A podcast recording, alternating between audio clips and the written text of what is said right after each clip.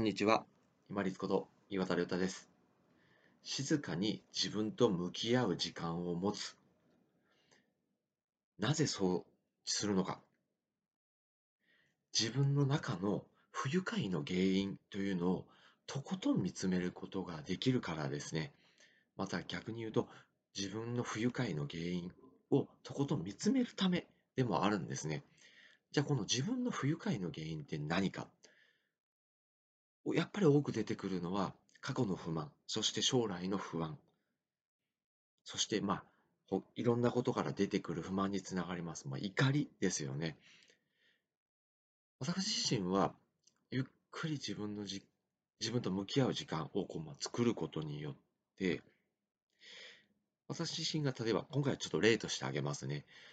例としてあげる自分が突き詰めた回答としては、自分の不愉快の原因っていうのは結局自分の実存を脅かすものっていうものがストレスになったり、自分の実存があるの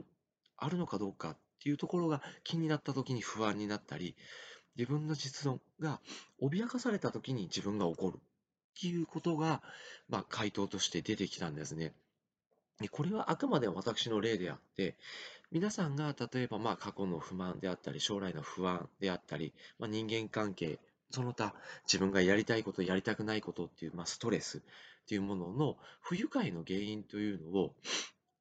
いろいろこう、具体的な例を見ながら、なんで自分はこの不愉快な状態っていうのを考えるようになったのかなっていうのを、ぜひ見つめてほしいんですね。そうすると、なぜいいのか無駄な消費が減るんですよ。例えば飲む、使う。もともと自分が例えばいるかどうか不安とか自分の存在を脅かすやつがムカつくとかやりたくないからすごく腹が立つとかそういう不愉快の原因というのを解消するがためにお金を使ったり時間を使ったりっていうところって結構あると思うんですよね。先ほどお話しした自分の実存があるか不安っていうのを考えると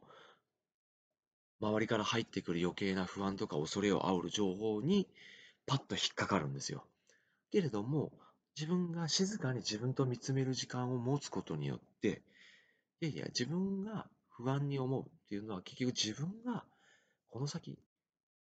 いなくなってしまうんじゃないかっていう不安からつながってるんだから、いちいちそういうこう死を抹殺の小さいことに引っかからんでもよかっていうふうに捨てることができるんですね。捨てることができれば、そのストレスをもう自分の中で解消できてるわけですから、お金や時間を使ってわざわざ遠回りして、その不安とか不満とか怒り、ストレスを解消する必要がなくなるんです。喫茶店、もしくはまファーストフード店、いろんなところ、まあ飲食店でもそうですし、公園でもそうです。ぼーっとするのって恥ずかしいですか？なんか他人から暇そうな人だなって見られてるような気がします？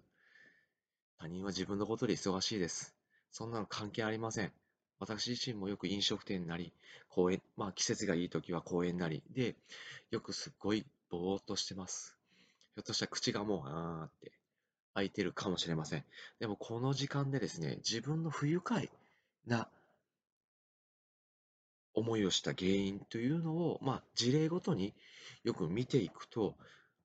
不安、不満、怒り、ストレス、こういったものに共通する原因というのが必ず見えてきます。もう必ずと言っていいほど数が絞られてくるんですね。どれかに必ず当てはまるというふうに分類分けができるようになりますので、時間とエネルギー、お金を使って散財する必要がなくなります。そうすると、無理に例えばお仕事したり稼いだりっていう感覚もなくなりますので、自分の中のストレス、まあ、重荷っていうのがちょっと生きるのに減ってくるんじゃないかなと思います。